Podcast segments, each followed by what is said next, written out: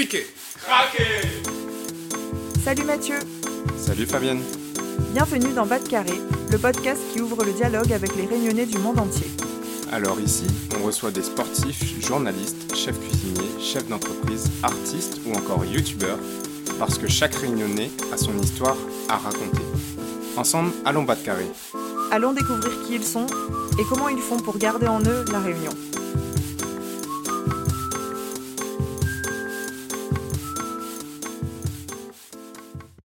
Salut Mathieu Salut Fabienne, comment il est? Léla, un peu émue parce qu'on arrive à la fin de cette saison. Eh oui, euh, cet épisode est le dernier de la saison 2 de Bas de Carré. Et on a eu de sacrés invités entre Saoudage, Maya Kamati ou même Sébastien Follin. C'était quand même une sacrée saison. Ouais, et j'en suis vraiment très fière.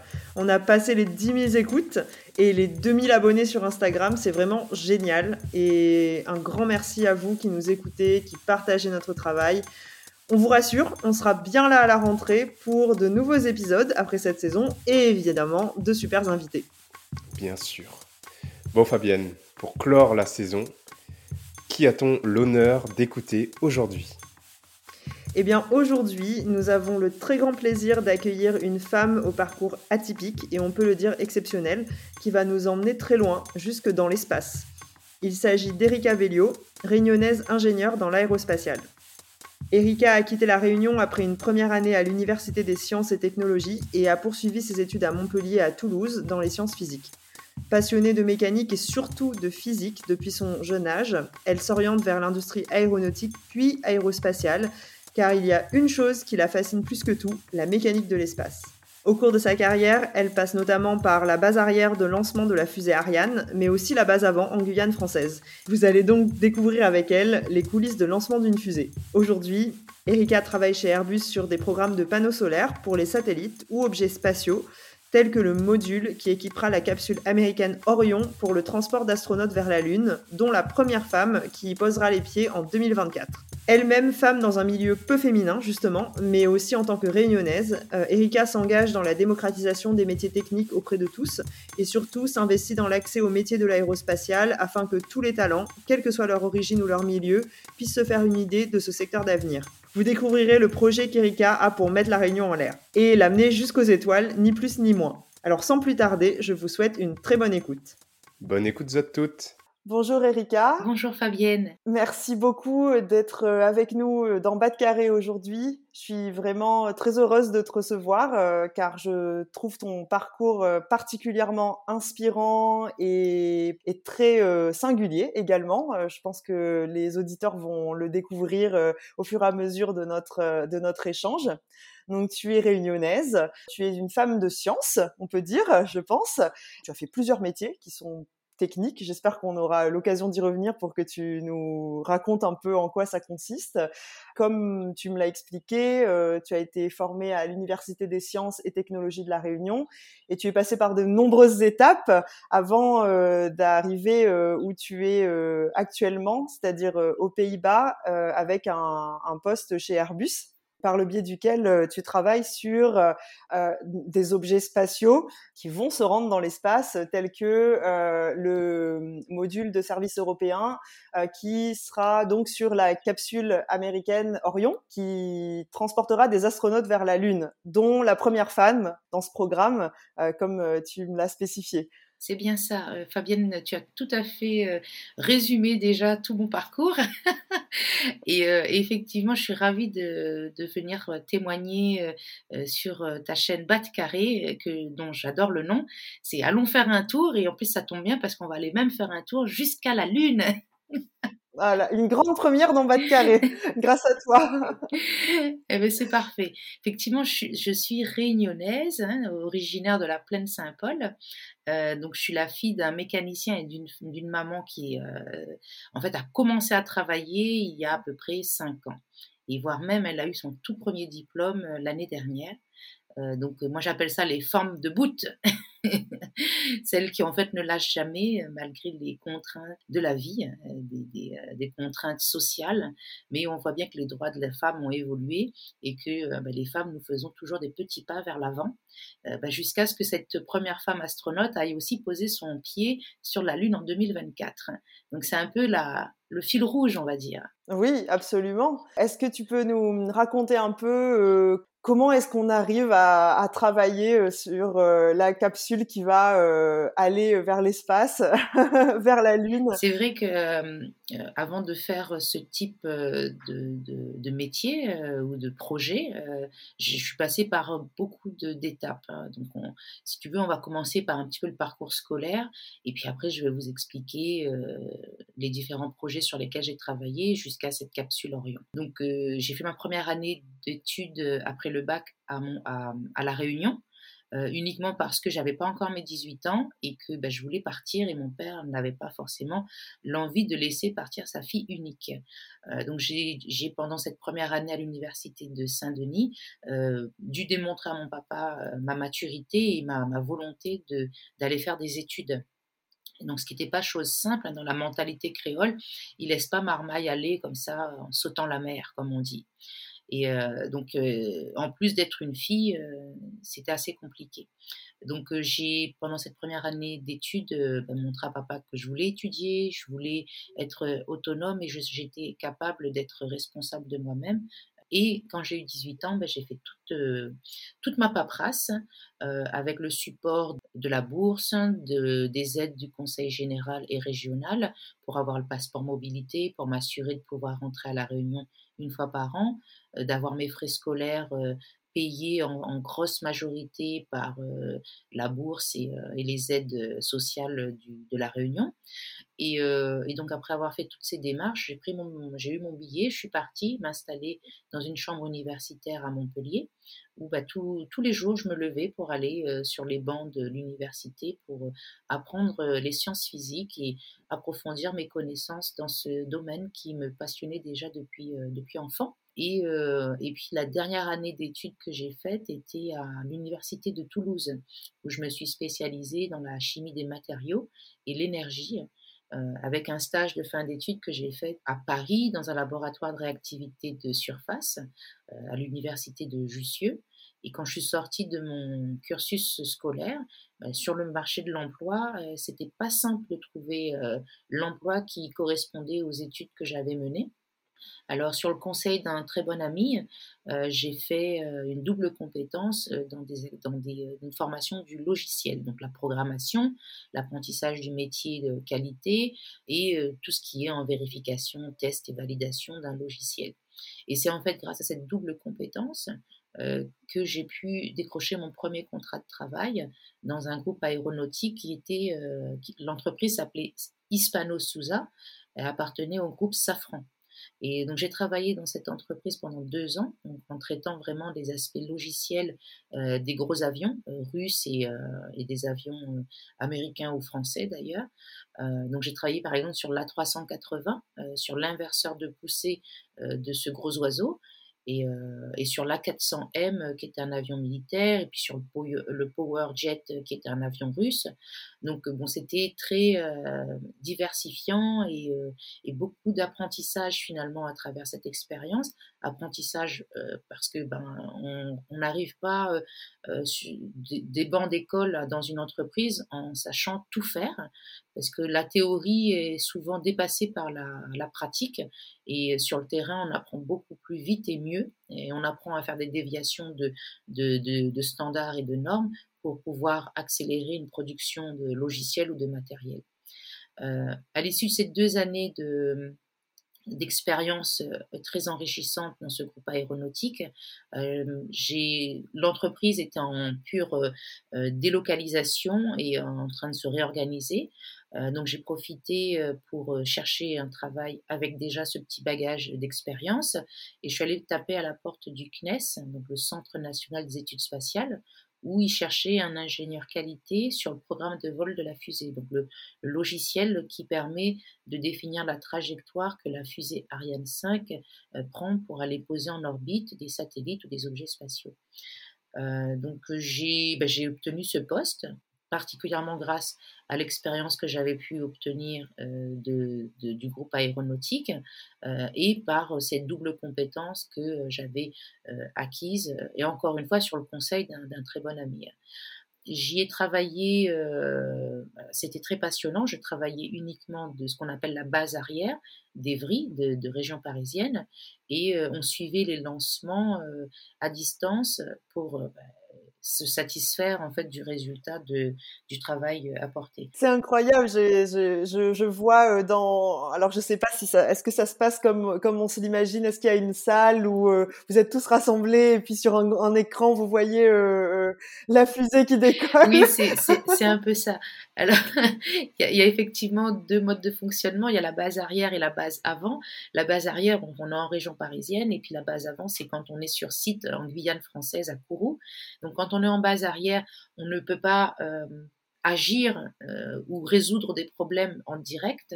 Euh, c'est vraiment en base avant que tout se passe. Donc on est plutôt spectateur quand on est en base arrière au cours d'un lancement. Donc on est effectivement installé dans une petite salle, un peu comme cinéma, quoi.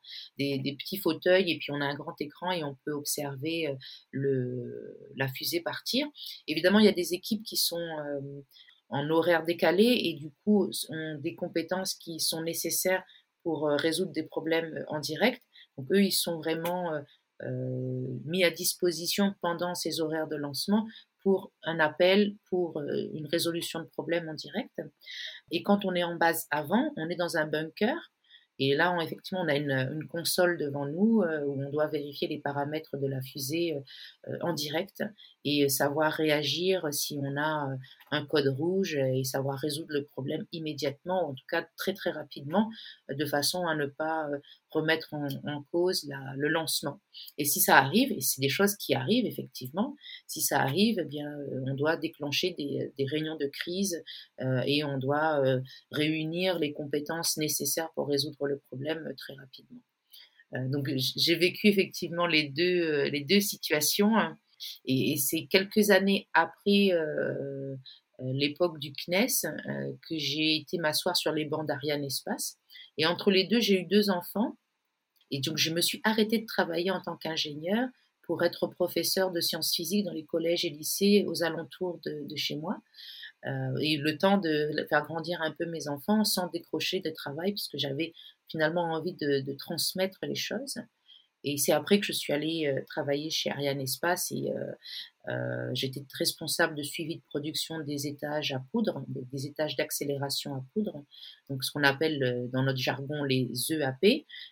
Et ce sont des boosters qui permettent à la fusée de, de, de pousser beaucoup plus rapidement pour s'éjecter de la Terre et traverser l'atmosphère pour aller dans l'espace. Et je suis allée donc m'installer en Guyane française. Euh, j'ai eu euh, une promotion où je suis devenue chef d'équipe de, de lancement. Donc, je manageais euh, des équipes de, de, 15 personnes à peu près, où je, voilà, on faisait des campagnes de lancement. Donc, on faisait euh, tout ce qui était intégration des, euh, morceaux de fusée jusqu'à l'assemblage où on pose les satellites en haut de la fusée et qu'on mette tout ça sur une zone de lancement pour que ce soit allumé et lancé dans l'espace. Et cette fois-ci, tout ce travail se passait donc sur la base avant puisque tu étais en Guyane. Exactement. Et cette fois-ci, j'étais effectivement, j'habitais en Guyane française et je travaillais intensément en Guyane française pour ce type d'activité et qui était euh, encore avec plus d'adrénaline, euh, parce qu'en fait, en étant proche du matériel, on, est encore plus sous pression, sous le stress de, la, perfection, le stress de l'accomplissement aussi d'une activité. Donc c'est vrai que le, métier d'ingénieur euh, sur une base de lancement, c'est vraiment la complétude de, euh, et l'achèvement de la réalisation de tous les morceaux de cette, de cette fusée, qu'elle soit assemblée et testée euh, dans les meilleures euh, conditions et que la réussite du lancement soit proclamée par le client satellite qui puisse nous dire la fusée effectivement elle a bien décollé mais nos satellites sont arrivés au bon endroit et les signaux reçus des satellites sont confirment en fait le bon positionnement de ces satellites. Donc ça, c'était euh, vraiment impressionnant. Et est-ce qu'il y a eu un lancement, ou oui, un lancement en particulier qui t'a marqué? Ils m'ont tous marqué en fait, parce qu'en fait, il n'y en a pas un qui, qui, ressemble à un autre, parce que déjà, sur la vie de fabrication de cette fusée, les, les, les, événements qui se produisent ne se ressemblent jamais. donc moi, j'ai souvenir de chacun d'entre eux. Je me souviens surtout des problèmes qu'on a rencontrés. Il y a des moments où on avait des, tests qui n'arrivaient pas à aboutir et, on cherchait la raison pour laquelle ces tests n'aboutissaient pas. Et un jour, on a même découvert qu'un ombilical était bouché par un chiffon. Donc forcément, le signal ne pouvait pas être positif puisqu'il y avait un objet qui obstruait l'ombilical. Et, on passe des heures. Moi, je, je, commençais à 7 heures du matin et je rentrais à 23 heures chez moi. Donc, c'est, c'est, on donne vraiment de notre personne, en fait, pour faire ce travail. On est passionné, c'est le terme, hein, c'est, être passionné. Et on ne lâche pas tant qu'on n'a pas trouvé de solution. Donc, et puis, on, travaille en équipe. Donc, les, les, personnes qui sont dédiées pour la préparation de ces lancements sont vraiment des personnes volontaires et passionnées aussi. Hein.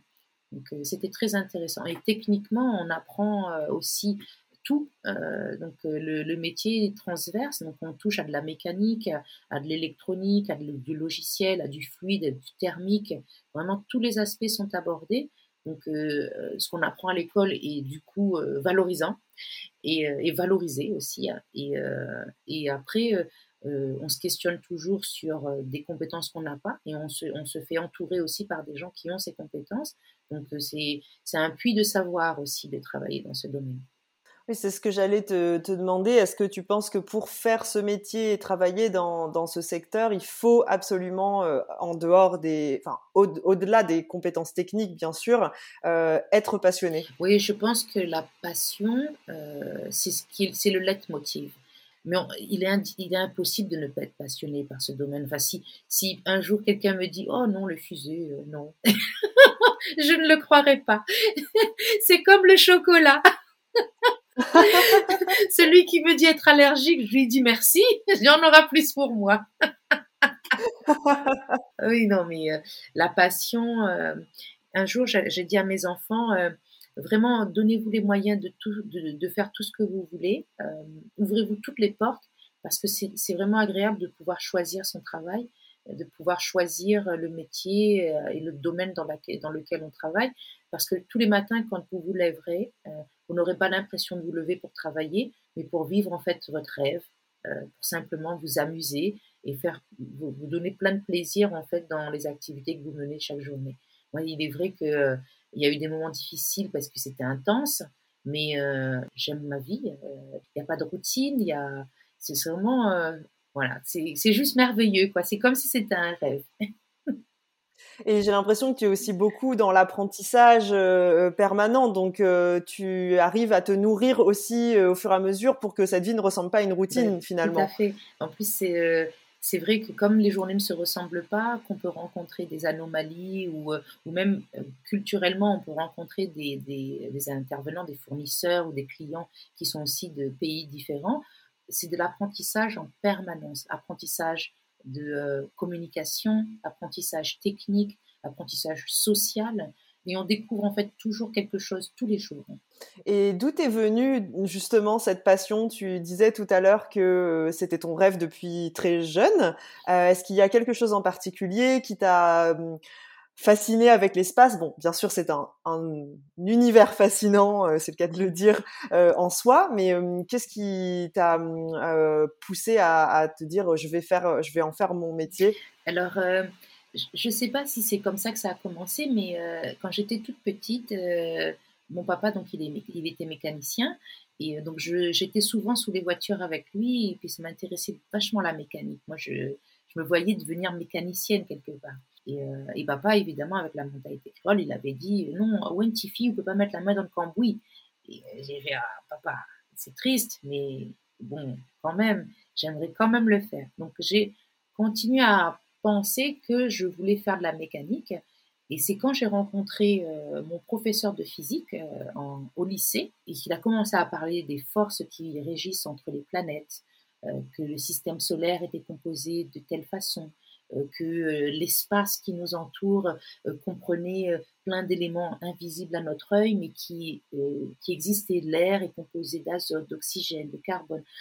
Et là, ça, ça a fait tilt. Là, je me suis dit, il y a la mécanique, mais il y a au-delà de la mécanique, il y a la mécanique de l'espace. et, et c'est devenu en fait une d'une curiosité euh, une envie de voilà d'aller plus loin dans ce type de d'environnement, de, la compréhension de ce qui nous entoure. Et c'est pour cette raison que finalement je me suis orientée vers des études de, sciences physiques. Et, euh, et, c'est vrai que chaque année dans mes études, j'apprenais toujours quelque chose qui me mettait encore plus dans la, motivation de continuer. Jusqu'à ce que finalement, bah, sur le marché de l'emploi, bah, ça se présente aussi, c'est pas un hasard finalement. Est-ce que ça a été facile ou est-ce que tu as eu des défis euh, spécifiques dans ce parcours? Le fait de t'engager dans les sciences euh? Alors, euh, la première difficulté, c'est de quitter, quitter la Réunion. Il ne faut pas négliger qu'en fait, on est dans un cocon, que si l'université de Saint-Denis de la Réunion avait pu euh, proposer à cette époque euh, une filière de formation complète pour que je reste euh, à La Réunion à étudier, je pense que ça aurait été beaucoup plus facile. Pour le confort de vie, parce que j'ai découvert, enfin, j'ai dû quitter chez mes parents et quitter tout l'environnement familial dans lequel j'étais. Je me suis retrouvée toute seule, pas d'autre famille. Je suis la première de ma famille à avoir étudié. Et, et c'est vrai que quand on tombe malade, quand on a le panier de linge sale rempli, bah, on doit faire tout ça toute seule. Et c'est vrai que la, distance avec la famille et les parents, euh, c'était douloureux, très douloureux. Euh, mais euh, comme disait mon papa, ou l'a, voulu, ou l'a rodé, ou l'a gagné. Donc papa avait des mots aussi pour me remettre les pieds sur terre, pour me faire comprendre que j'ai voulu, maintenant je tiens le coup et je vais jusqu'au bout. On commence pas quelque chose sans terminer, me disait-il. Et ça, c'était l'une des premières difficultés. Ensuite, une autre difficulté que j'ai rencontrée, mais que j'ai pas réalisée sur le coup, c'est qu'en fait, on est très peu nombreuses en fait euh, d'être des filles euh, qui étudient euh, des sciences ou voire plus loin d'être des femmes qui travaillent dans ce milieu technique. Et c'est juste dommage parce que en fait c'est hyper accessible, mais quelque part je pense que dans l'éducation aussi on ne on ne pousse pas les filles ou les femmes à étudier ou à travailler dans ce domaine en catégorisant toujours les métiers pour les femmes, les métiers sociaux, euh, au lieu des métiers techniques. Et pourtant, euh, on en a besoin. Moi, dans mon travail euh, actuel à Airbus aux Pays-Bas, on a quand même un peu plus de femmes que dans les métiers que j'avais fait en France. Et, et quelque part, la femme apporte quelque chose de plus, hein, une, subtilité, des compétences différentes. Et en fait, la diversité, c'est une, force. La diversité en genre, la diversité en nation, nationalité, euh, tout ça, ça apporte en fait vraiment un plus et ça augmente la performance de, l'entreprise. Est-ce que hum, euh, c'est au niveau de ton parcours euh, durant tes études que tu as pu commencer à remarquer cette différence euh, de genre, cette inégalité peut-être euh, entre les genres, ou bien c'est plutôt euh, dans la vie professionnelle ensuite que ça s'est le plus ressenti? En fait, sur le, pendant mes études, j'avais constaté qu'on était très peu nombreuses, mais j'avais pas fait tilt. c'est bien après finalement quand on regarde en arrière, qu'on se rend compte que si on est peu nombreuses dans le milieu professionnel, c'est parce que déjà dans les études, nous sommes aussi de moins en moins nombreuses d'année en année. Et c'est là en fait que j'ai fait le constat il y a, il y a, à peu près une dizaine d'années. Euh, et c'est pour ça qu'il y a depuis une dizaine d'années, je, je, parle haut et fort pour montrer qu'il y a des femmes euh, comme moi euh, qui viennent des fois de rien du tout et qui sont à des, métiers prestigieux. Donc c'est possible si j'y suis arrivée, c'est que c'est possible aussi pour beaucoup d'entre nous, d'autres filles et d'autres femmes. Donc, euh, et c'est par cette analyse que finalement je regarde en arrière et je me dis, mais oui, ma première année de, à l'université, on était quatre. La deuxième année, on était trois.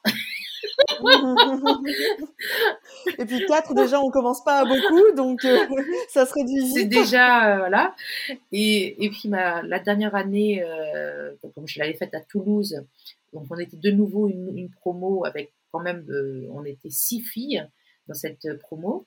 et puis finalement, de ces six filles, il y en a trois qui font un métier technique aujourd'hui. Je, suis toujours en contact avec ces filles et trois d'entre elles sont dans un métier technique.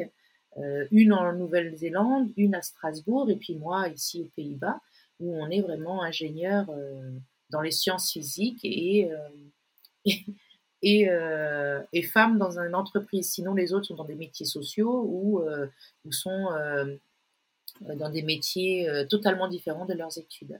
Euh, c'est dommage, c'est dommage. Mais c'est le regard qu'on porte après. Parce que sur le moment, pendant les études, moi je ne me rendais pas encore compte qu'il y avait déjà une, grosse disparité, voire une inégalité euh, de chance entre les, filles et les garçons. Et qu'est-ce qu'on pourrait faire aujourd'hui alors euh, pour changer ça, peut-être à un niveau à la fois dans l'éducation de nos enfants ou même à un niveau scolaire, au niveau de l'éducation nationale? En tout cas, il est certain que c'est l'éducation qui doit euh, aider pour faire changer ça. L'éducation, que ce soit euh, à l'école, euh, l'instruction, et l'éducation aussi à la maison, parce que je pense que les parents doivent jouer un rôle là-dedans.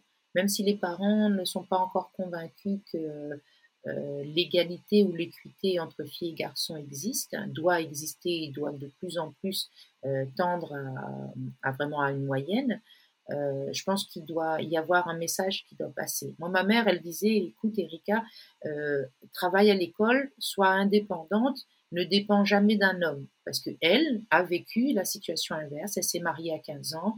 Euh, du coup, elle n'a pas été à l'école. Elle n'a pas pu faire ce qu'elle avait envie de faire dans sa vie de, de femme active. Et elle a dû dépendre de mon papa. Et, mais par contre, elle a oublié de dire à mon frère, qui a 12 ans de moins que moi, euh, tu grandis, tu seras dans un monde où les femmes seront indépendantes. Donc ne compte pas sur elles pour être, pour dépendre de toi. Donc apprends à les respecter. donc je pense qu'il y a eu un petit décalage aussi entre les paroles des mamans qui étaient frustrées de leur situation euh, familiale et qui ont passé le message aux filles pour devenir des femmes de bout, mais qui ont oublié de dire aux garçons ben, elles seront pas comme euh, tu, as connu les filles, euh, comme ton papa a connu les filles. Donc, euh, il faut une éducation aussi des deux genres que les parents doivent donner. Préparer les garçons aussi à accepter qu'une femme soit indépendante et libre, et pour que le garçon soit aussi change un peu sa façon de se comporter. On attend parce que on fait peur aux hommes, hein, concrètement, quand on, on, sait tout faire. Moi, je sais réparer une voiture, je sais faire mon bricolage. Donc, euh, l'homme, où est sa place dans tout ça? Donc, euh, c'est compliqué. En tout cas, aux hommes à qui on a appris qu'il fallait qu'ils sachent réparer une voiture, qu'il fallait que ce soit eux qui changent des ampoules. C'est ça, On leur donnait toujours le rôle de l'homme fort. Mais non, il faut en fait euh, une équipe. Hein. Il faut il faut que ce soit une équipe, il faut que les tâches soient réparties. Euh, c'est pas l'un fait comme ci et l'autre fait comme ça. On dit pas les garçons c'est bleu, les filles c'est rose, c'est fini, c'est démodé ça. Et peut-être il y a certains hommes qui ont envie d'apprendre euh, à faire des activités qui euh, étaient auparavant réservées aux femmes, je sais pas. la cuisine. c'est accessible à tous. C'est même pas besoin de mettre une couleur sur la cuisine. C'est la cuisine, elle est ouverte pour tous. Il y a pas de, c'est pas dégradant d'être un homme à la maison et qui fait de la cuisine. C'est pas dégradant de voir un homme coudre euh, le bas de son pantalon. Donc, euh, Tout à fait. Au contraire, euh, c'est dans cette transition, on se dirait oh là là, c'est génial, tu, tu, sais faire tout ça aussi. Exactement. Et, on a tous à y gagner. Bien sûr. Et en complémentarité, évidemment, à l'école, il faut aussi encourager les filles et les garçons à étudier et à aller vers des métiers qui leur paraissent inaccessible parce que euh, on a trop dit que les sciences c'était l'élite, on a trop dit que euh, pour faire euh, tel métier il fallait être super bon. Non, il faut leur donner en fait les mêmes chances, leur donner les mêmes possibilités et, et surtout les laisser rêver parce que moi c'est le message que j'ai essayé de passer aussi aux jeunes enfants et aux parents, c'est d'arrêter de casser les rêves des gamins. C'est parce que ces gamins-là, ils rêvent, qu'ils seront capables de devenir des talents demain et les laisser vraiment se faire porter par leurs rêves, parce que nous, adultes, finalement, nous ne rêvons plus.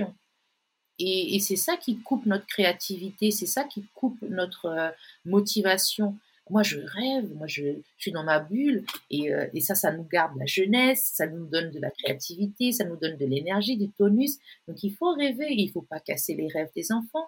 Si l'enfant veut être astronaute, dites-lui oui, dites-lui oui, que vous le soutenez, l'encouragez pour que il sera peut-être astronaute euh, à la NASA et, et, et ben, c'est parfait. C'est ce qu'il faut faire. Il faut les encourager ces enfants. Oui, bien sûr. Et puis, euh, même s'il n'arrive pas à être astronaute à la NASA, peut-être qu'il fera au cours de son parcours des découvertes euh, qui lui permettront euh, d'avoir un métier très proche, qui lui plaît tout autant. Alors, c'est vrai qu'on simplifie beaucoup quand on est enfant. Alors, il y a astronaute, pompier. Médecin. Oui. Mais ça, ce sont des clichés à casser parce que ça, c'est encore une discrimination de genre. Parce que les garçons toujours euh, pompiers, astronautes, policiers, et les filles euh, secrétaires, coiffeuses, esthéticiennes. Donc ça, c'est aussi des. Il faut que le système en fait arrive à, à, ouvrir un panel de métiers à ces gamins, ou voire même parce que ces métiers, ils vont peut-être plus exister demain.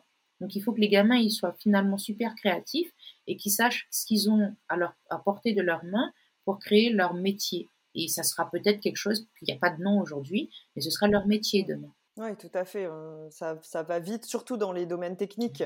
Et avec les nouvelles technologies, il y a 15 ans, Internet n'était pas du tout ce qu'on le connaît aujourd'hui. Donc, qui sait l'état de l'état des nouvelles technologies dans 10 ans, 15 ans tout, reste à, tout reste à faire encore. tout à fait. Et il faut, il faut surtout remettre les choses dans le bon ordre.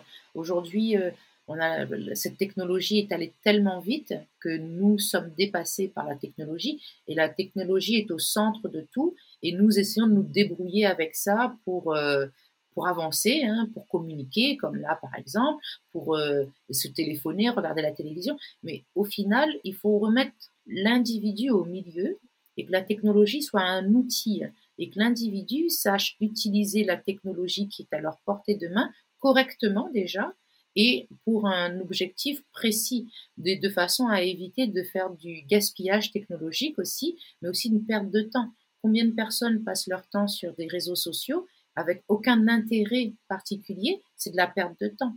Donc, euh, et, souvent, il y a aussi de la diffusion de désinformation au lieu d'avoir de l'information qui circule. Donc, on doit apprendre à nos enfants aussi à trier le, le vrai du faux.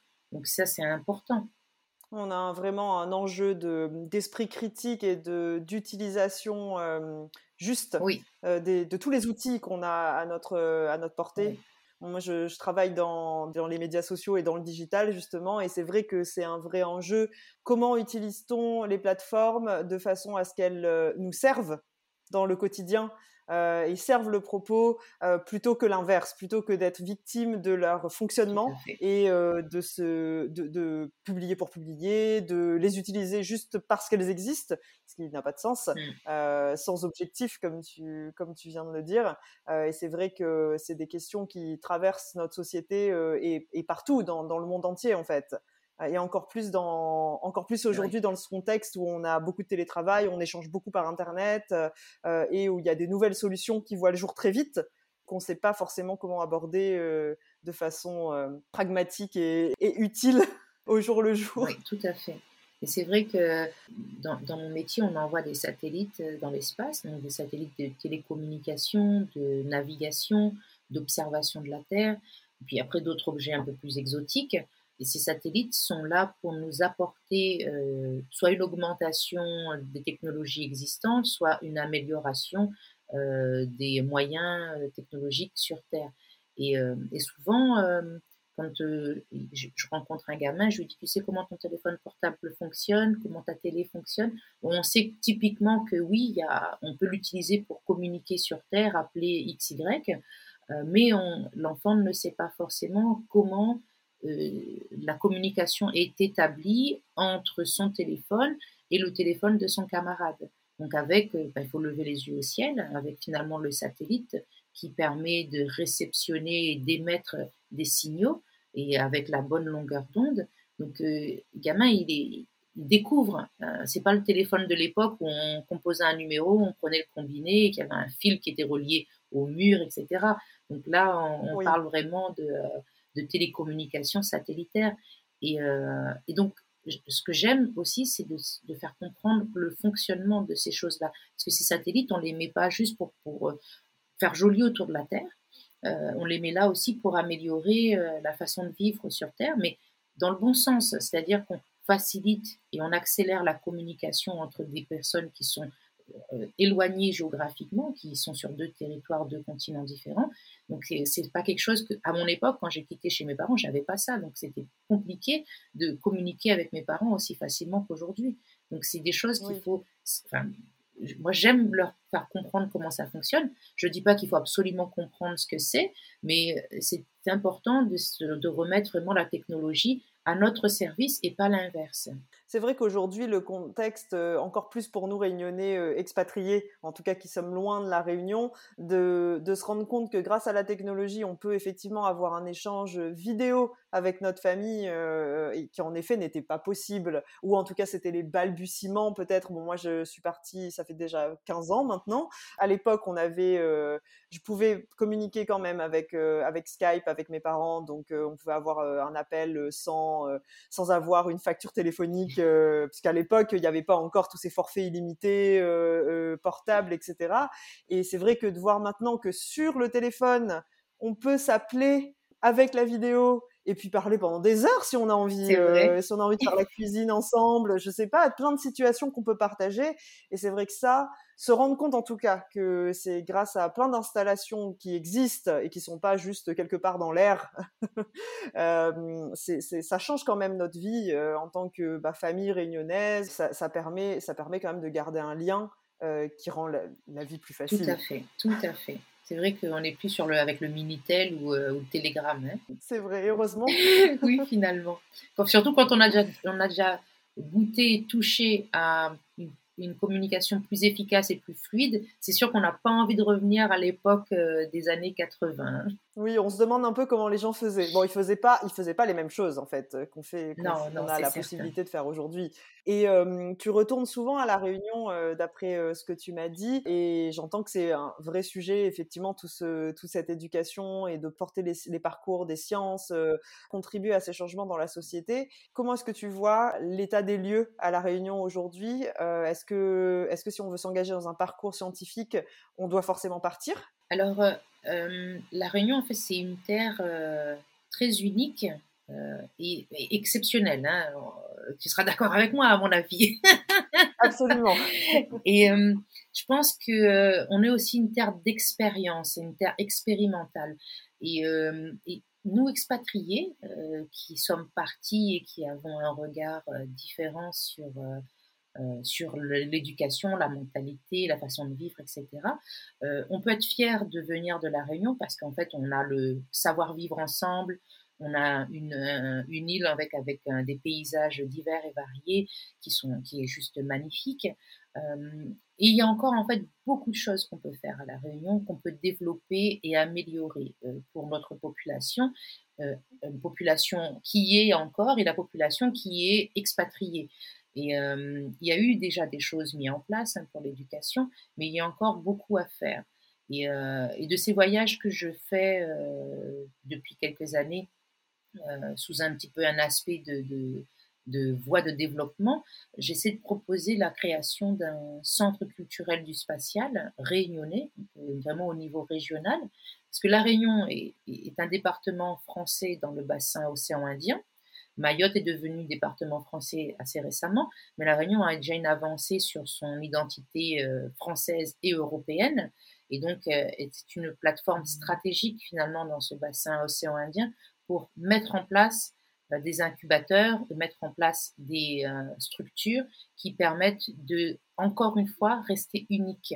Et, et, dans, et dans ce centre, en fait, moi, je voudrais euh, accompagner des jeunes et des moins jeunes, donc on parle d'adultes avec toujours leur cœur d'enfant, euh, pour qu'ils apprennent à faire autre chose que ce qu'on leur apprend à l'école. Donc on ne veut pas concurrencer l'éducation nationale, on veut simplement compléter ce que l'éducation nationale apporte aux enfants avec des expériences des salles d'expérimentation où les gamins ils vont ressentir ce que c'est euh, l'absence de gravité, euh, ressentir ce que c'est euh, d'être dans des environnements qui ressemblent au spatial, avoir des laboratoires de recherche où les gamins puissent vraiment venir s'épanouir et se développer à la Réunion et, compléter en fait cet aspect éducation avec des aspects de jeu, un escape game avec le, le, schéma et l'histoire d'un vaisseau spatial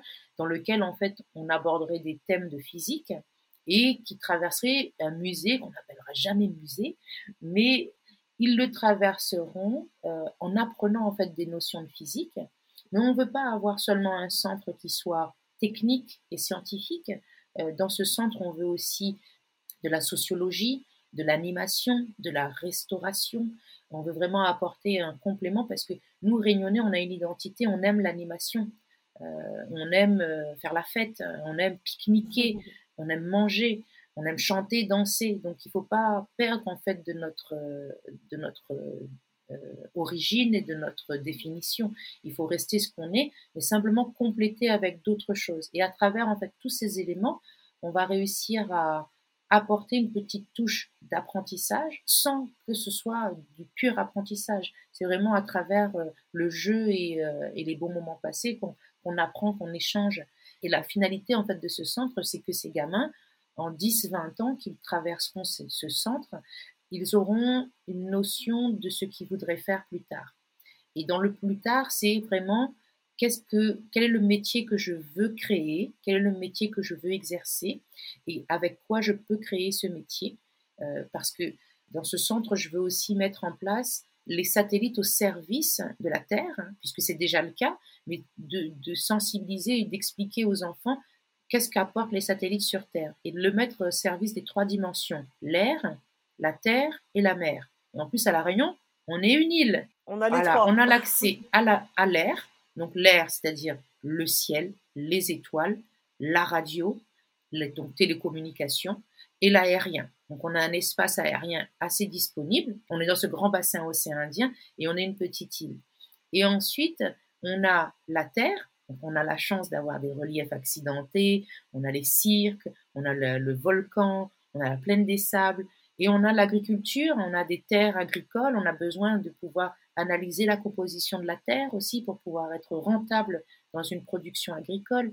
Et puis on a la mer, on a en fait tout un, flux euh, maritime et un écosystème marin euh, qui ne demande qu'à être analysé pour aussi rendre euh, donner de la sécurité sur les déplacements des bateaux et aussi à l'écosystème marin, à nos baleines, à nos dauphins, vraiment protéger tout ça, peut-être donner un accès aussi aux surfeurs pour qu'ils s'amusent avec leur passion, qu'ils soient protégés des attaques de requins. Et tout ça grâce aux satellites. Donc c'est vraiment apporter tout ça. Et quand les gamins ils savent exploiter des données satellites dans 10 ans, euh, moi euh, je, vois bien un gamin à 20 ans, il, sait ce que c'est exploiter des données, des données, satellites, il devient le talent euh, de, cet, de cet aspect. Et n'importe qui dans le monde entier a besoin de quelqu'un qui sache analyser des données satellites, qui s'y connaissent en physique, qui connaît la sociabilité, qui sait vivre ensemble, qui a un esprit ouvert, etc., eh bien, ils viennent le piocher dans ce centre culturel. Qu'on soit les premiers à mettre nos talents en avant et à les montrer finalement au monde entier. J'ai vraiment hâte que ce centre euh, voit le jour.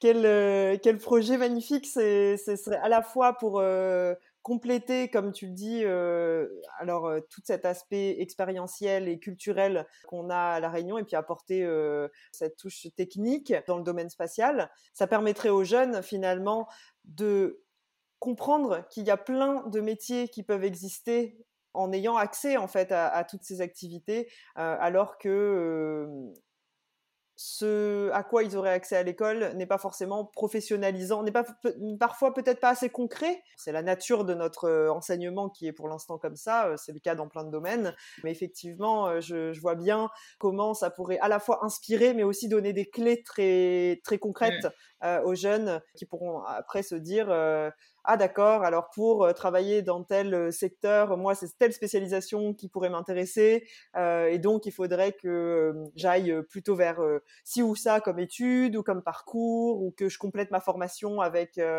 avec tel aspect. Oui, tout à fait.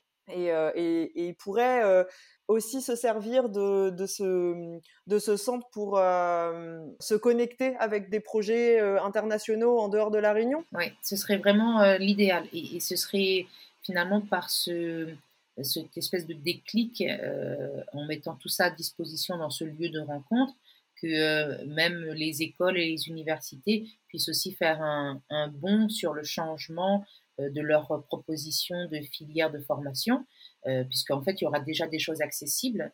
Donc, ce qui veut dire que des professionnels du milieu du spatial ou de n'importe quel autre milieu, on a des drones maintenant, on a des entreprises qui ont des drones à la Réunion. donc, ces, ces, professionnels finalement puissent apporter un regard, comme tu disais, professionnalisant à des gamins euh, et, que ce soit euh, de cette façon que les enfants puissent euh, penser à la, au métier de demain. Et parce que, bon, pareil, le stockage, on parle de drone. Donc, avant, on avait besoin d'aller dans un magasin, d'aller faire nos courses, de charger nos chariots, de vider à la maison, etc. Maintenant, on a la possibilité de se faire livrer euh, donc on a besoin d'un lieu de stockage, donc ça utilise moins d'espace au sol. Le drone, il vient euh, de manière logistique récupérer ce qui est à récupérer et le livrer euh, à tel endroit. Même à Mafat, tu vois, donc là où c'est très peu accessible, une livraison à Mafat par drone, c'est juste facile. Donc c'est de de penser à ça. J'ai fait un Oui, ça serait révolutionnaire. Totalement. Et puis je parlais avec un gamin qui était au collège de, de la possession, qui vient de Mafat. Il veut devenir pilote d'hélicoptère ben, ce gamin, il a tout compris. Euh, il faut devenir pilote d'hélicoptère. Et puis, s'il est pilote d'hélicoptère, il sera pilote de drone. Il sera, voilà, il, il pourra développer en fait des livraisons et euh, du transport entre la côte de l'île et l'intérieur de l'île une certaine facilité. Euh, et après, c'est là où en fait l'éducation nationale devra faire vraiment un bond sur leur façon de mettre en place les, euh, les programmes scolaires et adapter quelque chose aussi pour la Réunion. il est vrai que c'est important de suivre ce que la France euh, et les normes françaises nous dictent, mais il faut aussi s'adapter à l'environnement dans lequel on vit. Euh, à La Réunion, on est une île tropicale, on est à 10 000 km de Paris, donc on ne peut pas toujours suivre euh, les, recommandations qui viennent de Paris, il faut aussi les adapter au milieu dans lequel nous vivons et nous grandissons. Et, et La Réunion n'est pas à Paris. Et en, en, climat, en façon de vivre, non, c'est pas du tout la même chose. Oui, ça n'a rien à voir, c'est certain. Et, en parlant de, en parlant d'adaptation justement et de, et de parcours de métier, euh, est-ce que tu peux nous raconter un peu quel est ton métier aujourd'hui? Parce que tu n'es plus du coup sur la base avant euh, de, de la fusée Ariane maintenant. Exactement, exactement. J'ai quitté euh, la Guyane française et j'ai fait une petite année sabbatique à Toulouse et puis maintenant je suis aux Pays-Bas et, et, je travaille comme ingénieur de produits, d'assurance produit, en français c'est ingénieur d'assurance produit, euh, sur euh, des produits satellitaires euh, tels que les panneaux solaires et les instrumentations pour les satellites. donc ça fait quatre ans que je suis installée aux Pays-Bas. et que je travaille sur ces différents types de projets. Donc, j'ai travaillé sur des projets de télécommunication tels que la famille Astrobus, euh, des projets de navigation tels que Galileo. Galileo, on connaît un peu, c'est le GPS. Euh, j'ai travaillé sur la création d'une boîte, euh, on appelle ça un carrière module pour le robot ExoMars, donc qui ira sur Mars l'année prochaine. Et, puis tout récemment, j'ai démarré euh, je dis tout récemment, depuis euh, fin 2018, euh, j'ai démarré sur le programme du module de service européen qui va permettre à la capsule Orion d'être alimentée en énergie pour aller vers la Lune. Donc c'est un c'est une il y aura plusieurs capsules en fait qui vont être fabriquées. Donc mon travail il consiste à veiller à ce que les exigences du client final, donc la NASA, euh, soient respectées en, production sur nos, euh, notre matériel euh, panneaux solaires de ce service de, module. et, et, du coup, on fabrique tous ces panneaux entre l'Italie et le Pays-Bas et euh, on assemble le tout, on teste ces panneaux et, mon travail vraiment consiste à, vérifier que chacune des étapes de fabrication de ces ensembles euh, soit euh, correctement fait, s'il y a des problèmes qui sont rencontrés, de pouvoir dresser des des méthodes ou des solutions pour euh, les résoudre, euh, les proposer aussi aux clients et discuter avec eux sur euh, leur, leur opinion et leur acceptation de ce type de, de, traitement. Donc ça touche à de la mécanique, à de la thermique, à de l'électronique, à de l'électrique. Donc c'est vraiment dans tout type de domaine. Donc je n'ai pas forcément toutes les compétences requises pour résoudre un problème. Donc je suis accompagnée de d'autres collègues qui travaillent dans des domaines aussi spécifique. Donc j'ai un ingénieur technique euh, en thermique. Euh, donc quand il s'agit de la thermique et que je n'ai pas cette compétence, c'est à lui que je c'est lui que je contacte pour m'apporter le complément. Donc c'est toujours, comme tu le disais tout à l'heure, Fabienne, toujours une phase d'apprentissage. Donc ce que lui me transmet, finalement, je le garde. Et, euh, si ce problème un jour se renouvelle, on ne sait pas quand, eh bien je saurai aussi euh, réagir face à ce genre de choses. Euh, tout ce qui concerne les aspects physico-chimiques, bah, je suis assez apte pour pouvoir les résoudre par moi-même. Et puis, euh, on a le design aussi. Donc, euh, la, conception, elle est vraiment basée sur une idée euh, de départ. Et des fois, bah, ce design, il a besoin d'être modifié parce que soit la charge en masse est trop élevée, donc du coup, il faut rendre plus robuste soit les, bras de, des panneaux, soit les, les, bracelets, les braquettes de renfort de ces panneaux. Donc euh, tout, est, euh, tout est vraiment pensé sur toute la phase de production et de test. Et, euh, et, ces capsules, je disais, il y en a plusieurs. Donc, il va y en avoir une qui sera lancée à la fin de cette année. Donc, une qui a déjà été totalement construite, intégrée et testée, et qui sera lancée à vide vers la Lune. et donc, elle fera un tour de Lune et elle reviendra sur, sur Terre. La seconde capsule embarquera quatre astronautes, dont une femme, mais cette seconde capsule ne, ne fera pas l'atterrissage sur la Lune. Pour quelle raison? Parce qu'en fait, il y a aussi la crainte des radiations lors des éruptions euh, solaires.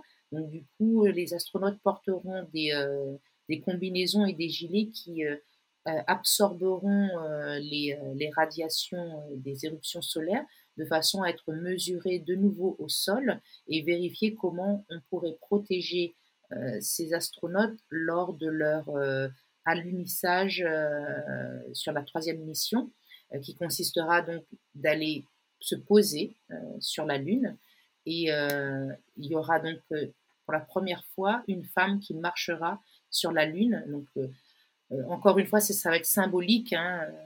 C'est pas simplement le fait d'aller marcher sur la Lune, c'est que on veut vraiment montrer que les droits de la femme évoluent. Encore plus avec les États-Unis, où on a la, il y a euh, Joe Biden qui a été élu et son, bras droit est une femme et une femme de couleur. Donc on est vraiment dans la symbolique de, de montrer que la femme a une place et, et, voir pourquoi pas encore sensibiliser plus en plus les jeunes, jeunes filles à l'école pour leur montrer que euh, oui, on peut être fille, femme et avoir le droit d'aller euh, jusqu'à jusqu'à la lune. Et du coup, tu es dans ton métier finalement, il y a beaucoup de problématiques de euh, évidemment de protection, de performance pour pouvoir aller jusqu'à la lune parce que c'est quand même pas euh, à côté. Et toi, tu dans, dans ton quotidien en fait, euh, tu es un peu garante de l'optimisation de toutes de toutes ces étapes pour que ça soit le plus sécurisé possible et en même temps le plus efficace. Oui, le mot sécurisé est effectivement important parce que ça va être un, vol humain, donc euh, habité. Euh, donc euh, la, sécurité, le safety, il est vraiment très important.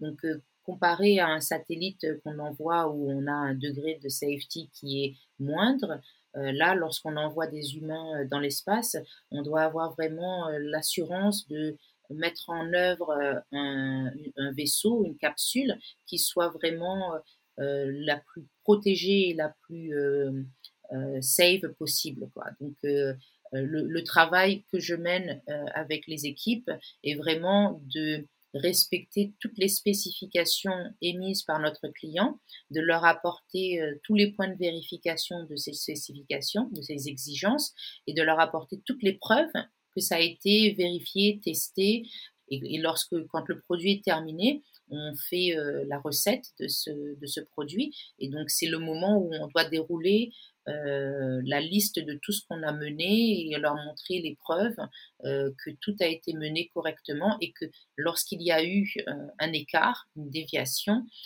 on a pu la justifier et on a pu la remettre dans la bonne direction pour que ce soit acceptable et accepté. Donc il s'agit aussi bien sûr de rassurer euh, les équipes et euh, évidemment les astronautes qui iront euh, faire ce vol. oui, tout à fait. C'est vrai que c'est pas c'est pas un travail social où on doit rassurer les gens, mais on doit vraiment leur apporter les preuves que tout a été fait. C'est le, travail, il est vraiment dans la, réalisation des tâches. Donc, pour se sentir rassuré, effectivement, il faut que le travail soit fait. Donc, tout le travail de vérification et de validation, il est vraiment indispensable pour que le sentiment d'être rassuré soit présent chez le client. Mais euh, il y a vraiment un travail de, euh, minutieux euh, et technique de fabrication, de vérification et de validation de tout ce qu'on entreprend. C'est vraiment passionnant, je trouve, d'avoir ce métier qui est à la fois très technique et très opérationnel, comme tu le décris, et qui, et qui participe bien sûr d'un projet qui a une vraie signification pour l'humanité, euh, d'un point de vue euh, à la fois euh, terrestre, si on peut le dire comme ça, et aussi, comme tu l'as mentionné, bah, pour l'avancement de la cause des femmes. Euh, donc double symbolique par rapport à ce vol qui donc aura lieu en 2024. Exactement, ce troisième vol de la capsule Orion avec, euh, avec les quatre astronautes à bord euh, aura lieu en 2024. Et combien de temps les astronautes restent, restent à bord lors d'un vol comme ça? Alors, euh, je n'ai pas forcément la précision du combien de temps il reste à bord. Euh, je sais que sur la trajectoire définie pour euh, faire l'exploration de la mission de, cette capsule, ça comprend six journées. Après, je, n'ai pas l'information du est-ce que euh, lorsqu'ils se poseront sur la Lune, euh, est-ce qu'il y a une durée euh, particulière ou est-ce qu'ils doivent repartir dans les heures qui suivent? Ça, je, ne, sais pas. Mais sur la trajectoire elle-même de départ de la, de, départ de la Terre jusqu'à la Lune, parce qu'il y a une mise en orbite d'abord autour de la Terre, puis on doit casser l'orbite et on doit aller faire aussi demi-orbite autour de la Lune pour enfin pouvoir atterrir. Donc ça, ça prend six jours. Incroyable, c'est incroyable d'imaginer cette, euh, cette aventure, ah de se poser sur la Lune, même si on sait que l'homme est capable de le faire mmh. depuis, euh, bon, alors pas si longtemps que ça dans l'histoire de l'humanité, bien sûr, euh, mais on est quand même bercé de, de, ces, de ces histoires d'atterrir sur une autre planète ou même sur notre satellite naturel. On sait que c'est possible, mais ça continue à nous faire vraiment rêver et, à nous impressionner, probablement parce qu'on sait que c'est réservé à, peu de gens, mais aussi parce que on voit cette lune quand même tous les tous les soirs qui nous rappelle l'immensité de, de l'univers et tout ce qui nous reste ou tout ce qui pourrait être exploré en tout cas. Je ne sais pas si on réussira à tout explorer, sans doute pas. C'est vraiment oui, c'est extraordinaire. Comme un, comme un conte de fées, en fait. Oui, c'est extraordinaire. C'est comme dans les bandes dessinées de Tintin. oui, je pensais exactement à la même chose. Euh, c'est vrai que c'est vrai qu'on on a plein d'imaginaires euh, autour de ça. J'espère que d'ailleurs cet imaginaire euh, va continuer à inspirer les, les jeunes et euh, c'est pour ça que le rêve est important. Oui, bien sûr. Et ça sera aussi par le biais de, de ce projet qui, j'espère, verra le jour bientôt à la Réunion parce que c'est vrai que ça nous apporterait un atout inédit. Je pense qu'on arrive à la fin de notre entretien, Erika, et tu nous as emmené vraiment loin. jusqu'à la lune et dans des métiers vraiment qu'on qu'on connaît pas, qu'on a le, le, bonheur de pouvoir découvrir. C'est ça qui qui me fascine moi aussi personnellement, c'est pouvoir discuter avec quelqu'un qui qui a vraiment bah, les mains dans le cambouis finalement, comme aujourd'hui, comme comme disait ton papa. exactement, exactement tu disais que tu pouvais pas euh, le faire, mais en fait, euh, en fait, c'est exactement ce que tu fais. Et euh, je trouve ça génial pour des pour des non initiés de pouvoir vraiment découvrir à quoi ressemble ton quotidien, qu'est-ce qu'il y a dans les coulisses des objets spatiaux, des choses dont on parle mais qui peuvent sembler un peu lointains. ça, c'est vraiment super. Bah, merci aussi de nous donner la chance de pouvoir partager tout ça. Je pense que c'est vraiment important pour, euh, pour nos auditeurs. Ah, ça me fait plaisir aussi de pouvoir le partager. Comme euh, à la fin de toute interview dans Bas de Carré, on a ces trois dernières questions de clôture. La première question, pour toi, quel réunionnais ou quelle réunionnaise on devrait tous connaître? Moi, j'ai deux noms qui me viennent en tête. Alors déjà, une femme, Isabelle Hamelin. Ça te dit quelque chose, toi? Non, qui est-elle? Il y, a à La Réunion une union des femmes réunionnaises. Elle était la première euh, présidente de cette, euh, cette union, qui euh, est en fait une, une, association qui permet aux femmes bah, d'avancer, hein, de, de, résoudre des problèmes qui sont vraiment liés à la situation de femmes, de se battre et d'avoir de plus en plus de droits. Et, et Isabelle Amelin était celle qui a été la première à présider cette association à La Réunion. Et euh, donc, je pense que c'est un nom qu'il ne faut pas négliger. Euh, parce qu'aujourd'hui, cette association existe toujours. Hein. Euh, Huguette Bello en est la présidente aujourd'hui. Et, euh, et, on poursuit toujours des actions pour améliorer le quotidien des femmes à La Réunion, euh, quotidien social, professionnel, euh, d'ordre privé aussi. Donc, je pense que c'est important de ne pas oublier la première dame qui qui l'a qui l'a mise en place à la Réunion. Et puis il y a un homme. Alors j'aime lire et quand j'étais étudiante, euh, je lisais les livres de Michel Houellebecq.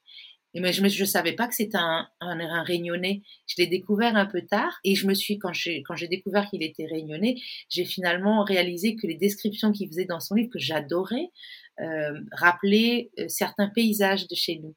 Et, euh, et, donc c'est pour ça. Il faut qu'on sache aussi euh, que Michel Houellebecq, c'est aussi un Réunionnais. C'est vrai que cette information est assez peu connue. Moi, moi aussi, j'ai découvert très récemment qu'il est, qu'il est Réunionnais. Je trouvais ça euh, vraiment, vraiment incroyable qu'on ne le sache pas plus. D'ailleurs, même, même nous, Réunionnais. Donc, donc ça, me, ça me fait plaisir que tu le mentionnes aujourd'hui dans Pas de Carré. Alors, la deuxième question, d'ordre plus personnel cette fois-ci, quel est le conseil que tu te donnerais à toi plus jeune? Peut-être à la Erika qui n'est pas encore partie de, la réunion Je pense que euh, si je devais revenir dans le passé et me parler à moi-même, euh, juste après mon bac, euh, je me dirais continue sur ta lancée, tout va bien se passer. N'aie pas peur, tu peux y aller.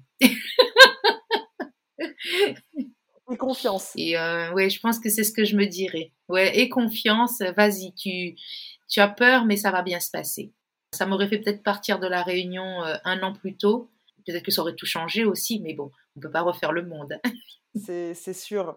Et c'est euh, intéressant parce que on a fait pas mal de d'échanges maintenant avec plein de personnes au parcours varié dans, dans Bas de Carré.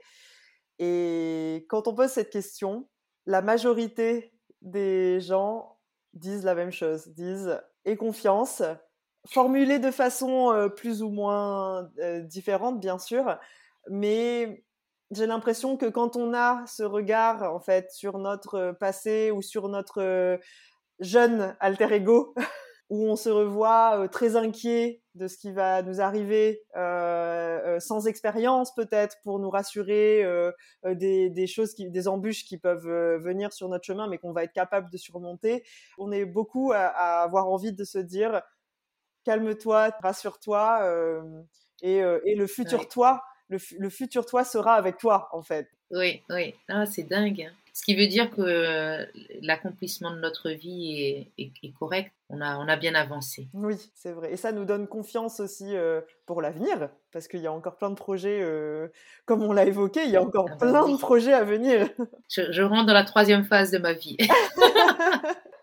Et bien justement, la troisième question, peut-être lié à ce que euh, tu as envie de, nous partager sur euh, la troisième phase aujourd'hui. Est-ce qu'il y a une euh, expression créole que tu as envie de partager avec nous? Moi, celle qui me vient spontanément en tête, c'est toujours la même expression créole qui est pas capable et moi sans essayer. Et, et ça, ça veut vraiment dire il faut quand même toujours essayer. Il faut pas avoir de regrets non plus. Donc, il vaut mieux essayer, se tromper, se relever, que de pas du tout avoir essayé. Donc ça, euh, et ça, je vis ma vie à 100, 200%. Et, et franchement, euh, c'est ce qui donne encore plus euh, d'excitation et de plaisir en fait de vivre.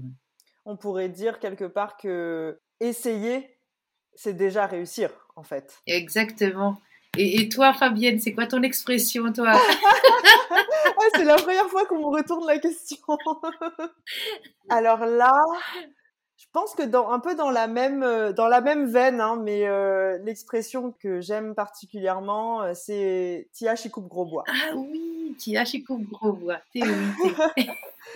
On met pas. C'est un peu le même. C'est un peu la même idée. Hein, c'est que bah en persévérant, il faut pas se décourager on vient, quand on vient de la Réunion, il y a plein de gens qui savent même pas que notre pays existe.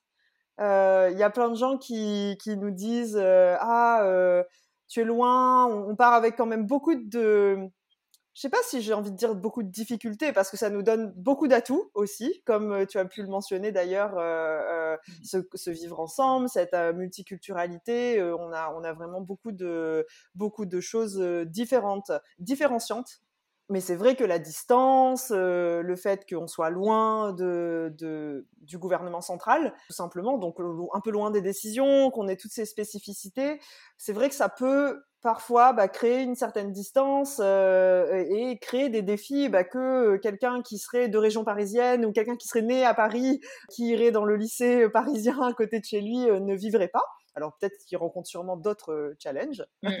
sans doute avec cette expression, je trouve qu'on retrouve cette idée que bah, malgré tout ça, malgré peut-être les certaines choses qui peuvent être considérées comme des faiblesses ou des vulnérabilités au départ, en continuant à travailler, à rencontrer des gens, à faire des petits pas, bah, c'est un peu tipa tipa arrivé. C'est un peu aussi pareil. euh, on peut arriver à accomplir euh, des grandes choses, en tout cas des grandes choses à notre échelle, qu'on considère nous comme euh, comme un accomplissement pour notre vie. Ça sera en tout cas un grand pas pour nous. Donc, je trouve qu'il faut se rappeler de toutes ces mmh. expressions qui, qui soulignent un peu la ténacité du créole. Exactement. Et eh ben c'est joli tout ça. Franchement. Bon, je pense que on est tous convaincus de cette chose-là. Maintenant, il faut réussir à convaincre les autres aussi que euh, la Réunion en fait est un modèle unique et, euh, et c'est pas parce qu'on est aussi loin de tout euh, qu'on n'est pas capable de, faire aussi bien ou voire mieux que les autres. donc, il faut le mettre en, valeur, il faut le montrer, il faut en parler, il faut continuer parce que on a, tellement de talents qui viennent de notre petit caillou que euh, maintenant il faut mettre en avant aussi, il faut changer les mentalités, les préjugés sur euh, ce qu'est la Réunion et éduquer les gens, euh, les informer. Qu'est-ce que c'est la Réunion ben, C'est nous, à nous là.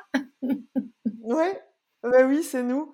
C'est nous, oui, tu as raison. Toujours cette, cette notion d'éducation et c'est vrai de visibilité. J'espère que c'est ce qu'on fait aujourd'hui ensemble.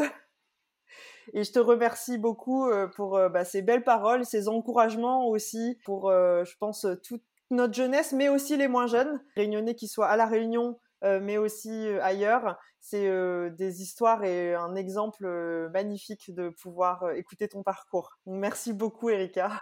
Bah, c'est gentil. Merci encore, Fabienne. Et puis, merci pour ce bas de carré.